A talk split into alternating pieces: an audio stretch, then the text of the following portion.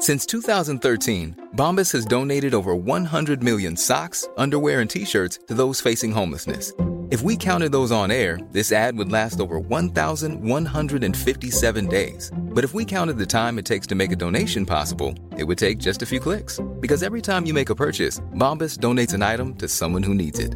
Go to bombas.com slash ACAST and use code ACAST for 20% off your first purchase. That's bombas.com slash ACAST, code ACAST. Jewelry isn't a gift you give just once, it's a way to remind your loved one of a beautiful moment every time they see it. Blue Nile can help you find the gift that says how you feel and says it beautifully with expert guidance and a wide assortment of jewelry of the highest quality at the best price. Go to BlueNile.com and experience the convenience of shopping Blue Nile, the original online jeweler since 1999. That's BlueNile.com to find the perfect jewelry gift for any occasion. BlueNile.com. Hiring for your small business? If you're not looking for professionals on LinkedIn, you're looking in the wrong place. That's like looking for your car keys in a fish tank. LinkedIn helps you hire professionals you can't find anywhere else, even those who aren't actively searching for a new job but might be open to the perfect role. In a given month, over 70% of LinkedIn users don't even visit other leading job sites. So start looking in the right place. With LinkedIn, you can hire professionals like a professional. Post your free job on linkedin.com slash people today.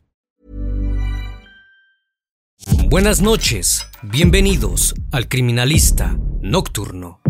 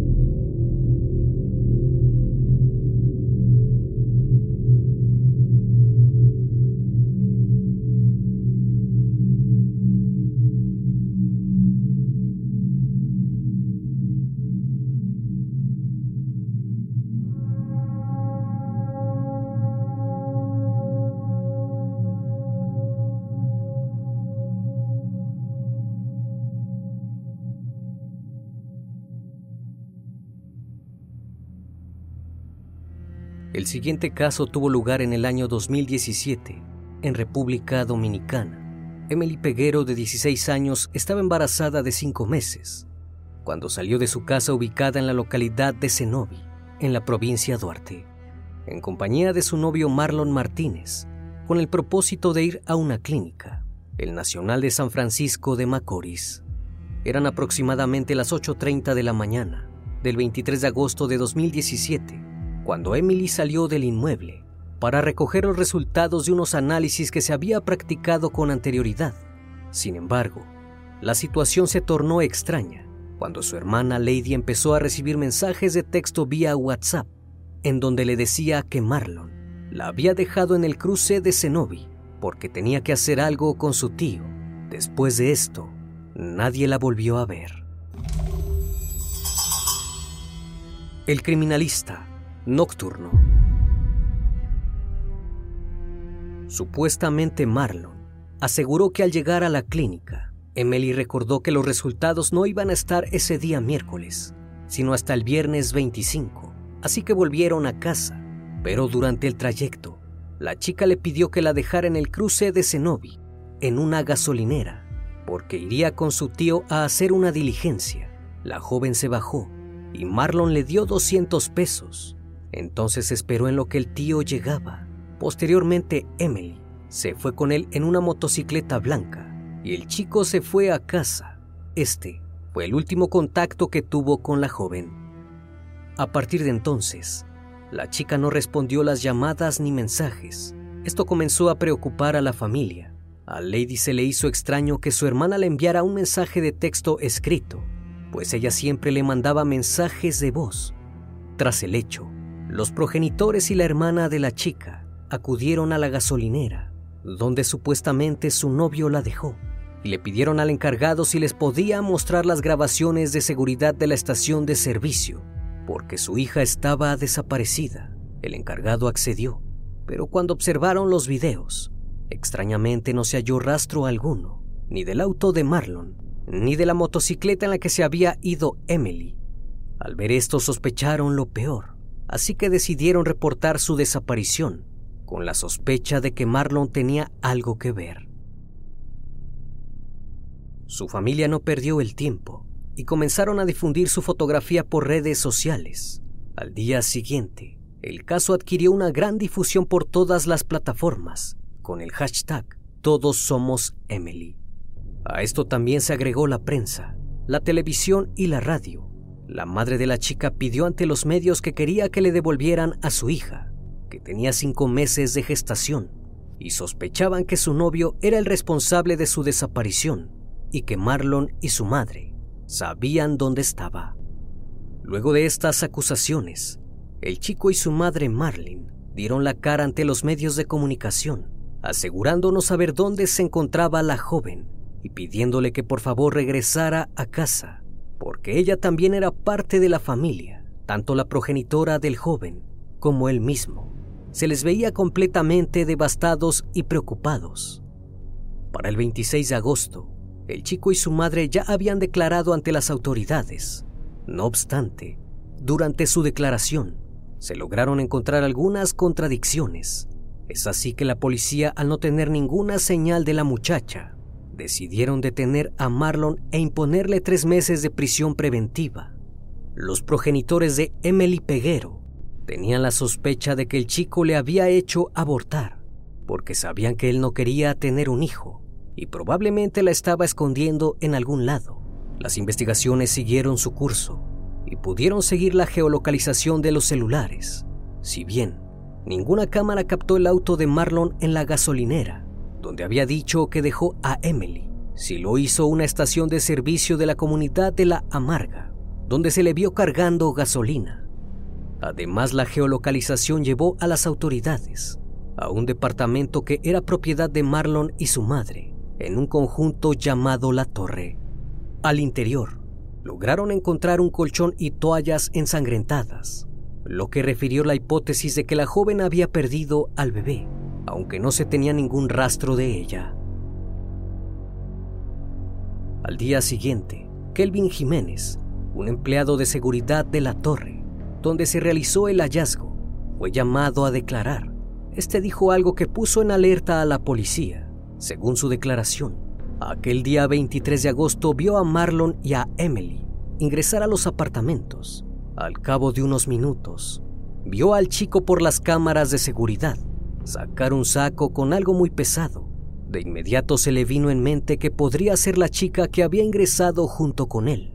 Dicho saco fue colocado en un vehículo. Ya por la noche, el guardia de seguridad dio aviso a la madre del joven de lo que había visto. La respuesta de Marlin fue actuar de forma airada y se agarró la cabeza diciendo, ¿qué ha hecho mi hijo? Para su sorpresa, cuando regresó a trabajar, vio que las grabaciones de los videos ya no estaban. Cuando preguntó, solo le dijeron que la policía los había confiscado, así que decidió no hacer más preguntas. Aunque la realidad de lo sucedido fue que cuando el guardia le mostró las grabaciones a la madre de Marlon, esta procedió a retirar el DVR que archiva las imágenes y le pidió no decir nada de lo sucedido. El caso fue tan sonado que el mismo día de la desaparición de Emily, Hubo protestas y cierres de calles. Todos los medios dieron cobertura al caso, porque se trataba del hijo de una política conocida a nivel nacional y podría usar sus influencias a su favor. Debido a la presión de la población, el miércoles 30 de agosto, Marlene Martínez, la madre del chico, quien era funcionaria de la Dirección General de Pasaportes, acudió a las autoridades y se entregó diciendo, yo actué como madre ese mismo día por la tarde, Marlon vio que ya no tenía escapatoria, así que confesó ante las autoridades haber asesinado a Emily y dijo que el cuerpo lo había dejado en un basurero local.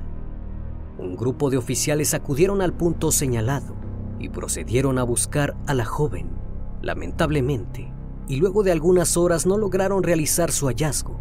Al conocerse la noticia, habitantes de Cenobi realizaron manifestaciones exigiendo justicia para Emily Peguero y pidieron todo el peso de la ley.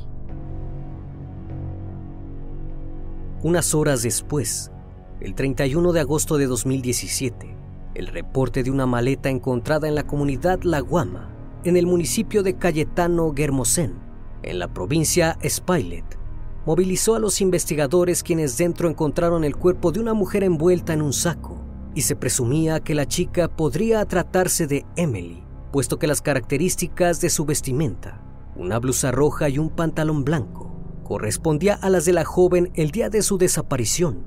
Eugenio Peguero, hermano de la víctima, comenzó a recibir varios mensajes de personas informándole sobre el hallazgo, por lo que la familia rápidamente se trasladó al lugar. Eran las 8 de la noche, cuando el cuerpo fue hallado dentro de la maleta al borde de una carretera en la provincia de Spailet. A simple vista presentaba signos de violencia, por lo que fue trasladado al Instituto Nacional de Ciencias Forenses de Santiago para practicarle la necropsia. El viernes primero de septiembre, el INASIF confirmó que el cuerpo hallado en la maleta pertenecía indudablemente a Emily Peguero.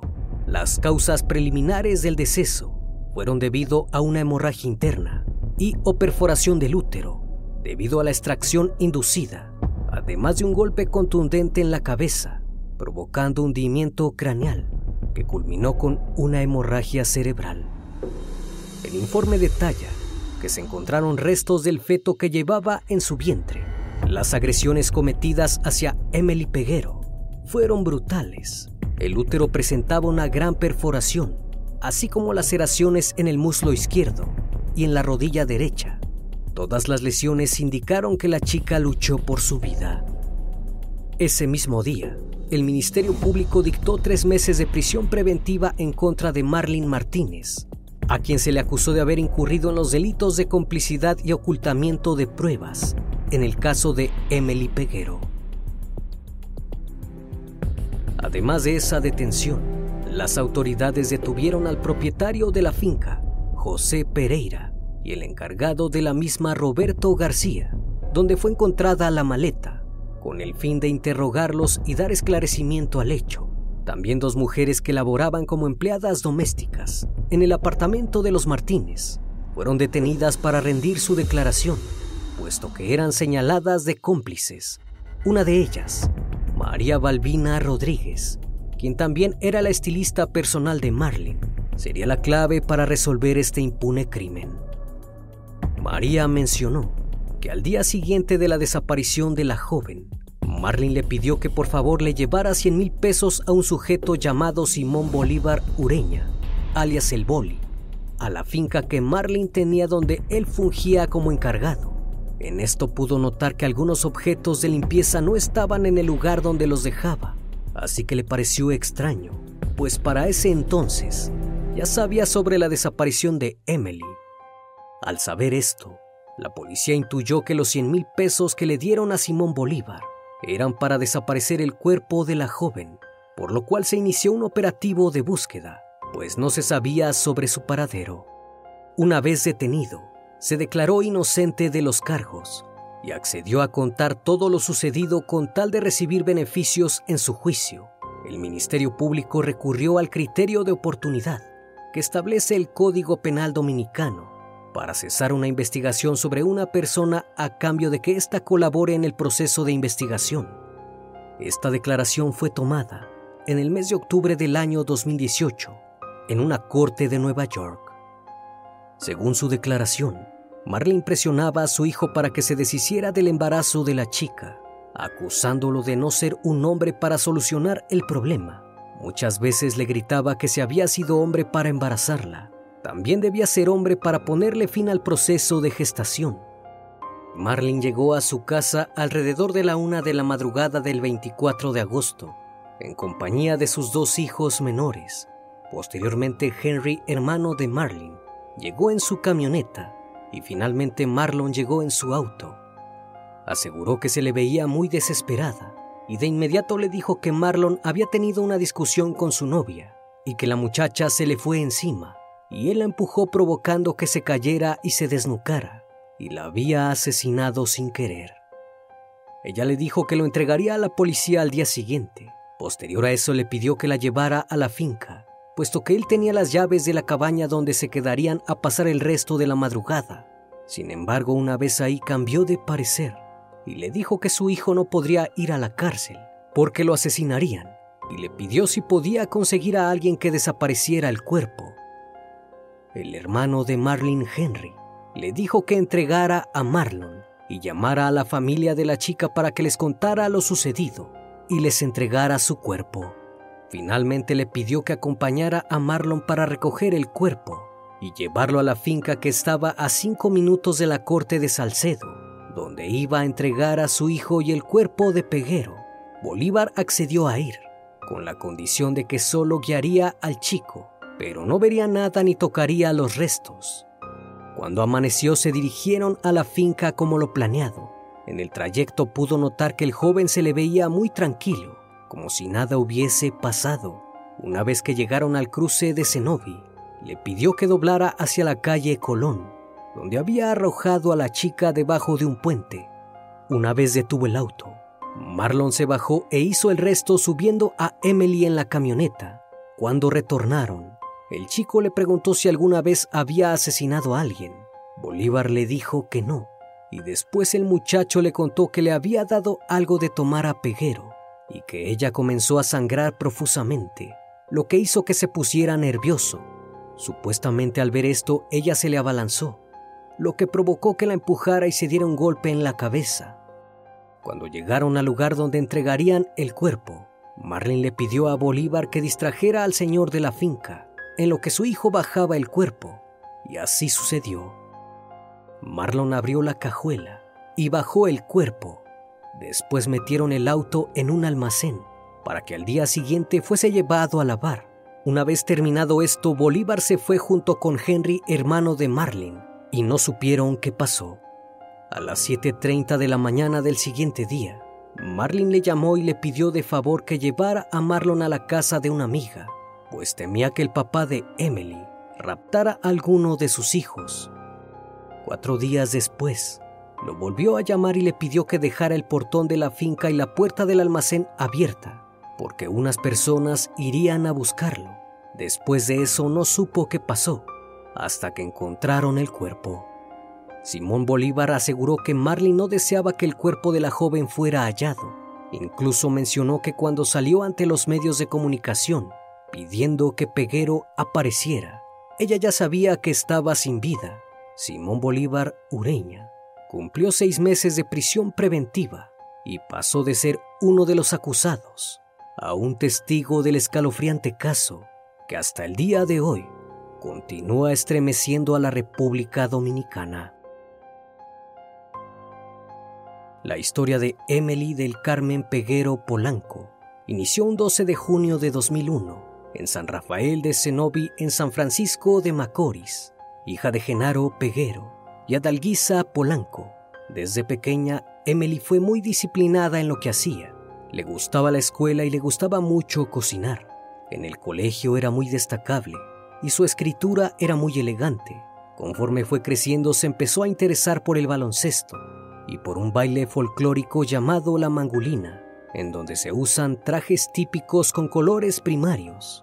Emily tenía un perro chihuahua llamado Momo, el cual sus padres le regalaron cuando ella nació, debido a que Emily tenía síntomas de asma y sus padres tenían la creencia de que esos perros curaban el asma. Sus aspiraciones profesionales eran muy grandes. La muchacha quería hacer muchas cosas, desde modelar, cantar, incluso estudiar turismo y ser azafata. También tenía la ilusión de ser abogada para defender los derechos humanos. Siempre le decía a su mamá que iba a ser grande. Cuando Emily tenía ocho años, conoció a quien sería su asesino años más tarde. Marlene y su esposo, junto con sus hijos, se mudaron a República Dominicana, a una finca ubicada justo enfrente de la casa de los Peguero. Marlon nació en Estados Unidos, en una familia de clase alta, pues su madre siempre se dedicó a la política y su padre era un alto oficial de la Fuerza Aérea Dominicana, que tiempo después fue contratado por Marlin como su chofer. En este contexto es que surge una relación amorosa entre ambos, de la cual ella resultó embarazada de Marlon, pero como el hombre era de una clase socioeconómica muy inferior a Marlin, lo obligó a evitar cualquier tipo de contacto con ella y su familia. Como Emily y el chico eran vecinos, pronto surgió una relación de amistad. Incluso Marlon llegaba a quedarse en la casa de los Peguero cuando Marlin tenía que salir. Con el tiempo los chicos iniciaron un noviazgo, el cual ocultaron a todos. Desde los 12 años ambos dieron pie a la relación y nadie sospechaba de ello. Todo tomó forma cuando a los 16 años Emily salió embarazada de Marlon. La primera en enterarse fue su madre, quien posteriormente se lo hizo saber a los padres de la chica. Para ese entonces Marlon tenía 19 años y tenía un futuro prometedor. Había planeado ir a la Universidad de Harvard y ser un gran profesionista. Sin embargo, todo se vio frustrado por el embarazo de Emily. Marlene estaba como loca, pues no podía creer que su hijo hubiera metido la pata de esa forma. Tenía todo un futuro por delante, pero ahora la llegada de un bebé hacía que todos sus planes se vinieran abajo, además de que la mujer consideraba que su hijo no podía estar con una persona de diferente estatus socioeconómico. A pesar de la negatividad de Marlene, Emily estaba muy contenta con su embarazo. Incluso días antes había acudido a hacerse un ultrasonido para ver si su bebé iba a ser niño o niña y pensar qué nombre le pondría. El resultado fue que iba a ser un varón y ella le pondría el nombre de Jacob Moisés. El problema más grande que enfrentaba Emily y Marlon es que Marlin, una de las mujeres más adineradas e influyentes, con un arraigo político de la región, no estaría conforme con la relación. Por una parte, aborrecía a Emily por considerar que había frustrado los sueños de su hijo, y por otra, no permitiría que Marlon truncara su futuro de tal forma. Por eso constantemente le decía que se hiciera cargo de lo que había hecho insinuándole que se deshiciera del bebé. Nadie imaginó que esta historia terminaría de la peor manera. Durante el juicio, Marlon Martínez declaró que su intención nunca fue asesinar a Emily, sino que solo quería hacer que abortara, señalando además que su madre era inocente y que ella no había tenido nada que ver con la decisión que tomó. A pesar de que Marlon dijo que todo se había tratado de un accidente, porque las lesiones que presentaba Emily Peguero habían sido con el fin de privarle de la vida. El golpe en su cabeza fue tan fuerte que le fracturó el cráneo provocándole una gran hemorragia, y lo que mostraban sus partes íntimas era una tremenda hazaña por extraer al bebé. Para el 7 de noviembre del 2018, un año y dos meses de lo ocurrido, finalmente se dio a conocer la esperada sentencia contra los acusados en el caso Marlon Martínez y su madre Marlene. Por su parte, Marlon fue condenado a 30 años de prisión, mientras que su madre Marlene recibió una pena de solo 5 años tras las rejas. A ella solo se le halló culpable de la sustracción de la menor cuando la sacó de su casa, acudiendo al engaño para llevarla a hacerle unos análisis para confirmar que estaba embarazada, así como el ocultamiento del cuerpo. Fue absuelta de la acusación de complicidad debido a que según los jueces del tribunal, Existe complicidad si es desde antes de cometerse el crimen, no después de que éste haya ocurrido. La condena de Marlene Martínez causó indignación inmediata en el país caribeño, por lo que miles de ciudadanos tomaron las redes sociales para arremeter contra la decisión de los jueces, expresando que la sentencia no fue suficiente castigo para ella. Debido a esto, se lanzaron a las calles manifestando actos de violencia. Para abril del 2019, volvió a hacerse viral en los medios. El caso de Emily Peguero, luego de que el Ministerio Público presentara un recurso legal en la Corte de Apelación para aumentar los años de condena de Marlene Martínez. La Cámara Penal de la Corte de Apelación de la provincia Duarte analizó los recursos de apelación interpuestos por el Ministerio Público, donde pidió que la condena de Marlene aumentara de 5 a 20 años el 15 de mayo de 2019, el Tribunal de la Corte de Apelación de San Francisco de Macorís ratificó la pena de 30 años impuesta a Marlon Martínez. No obstante, la sentencia de Marlin pasó de 5 años a solo 2 años en prisión, lo que generó la indignación y el enojo en la República Dominicana. generando críticas incluso en la comunidad jurídica, pues se dieron cuenta que hay un gran problema en el Código Penal.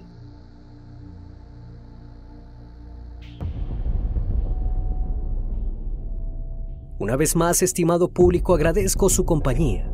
Gracias por brindar un espacio de su tiempo para conocer un caso más de este canal. Si aún no estás suscrito, te hago la cordial invitación a que lo hagas y formes parte de esta gran comunidad. Esto es El Criminalista Nocturno. Hasta la próxima emisión. Buenas noches.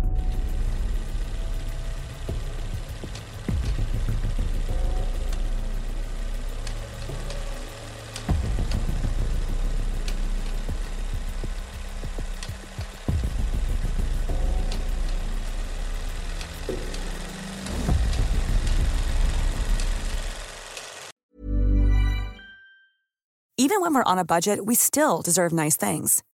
Quince is a place to scoop up stunning high-end goods for 50 to 80% less than similar brands. They have buttery soft cashmere sweaters starting at $50, luxurious Italian leather bags, and so much more. Plus, Quince only works with factories that use safe, ethical, and responsible manufacturing. Get the high-end goods you'll love without the high price tag with Quince. Go to quince.com/style for free shipping and 365-day returns.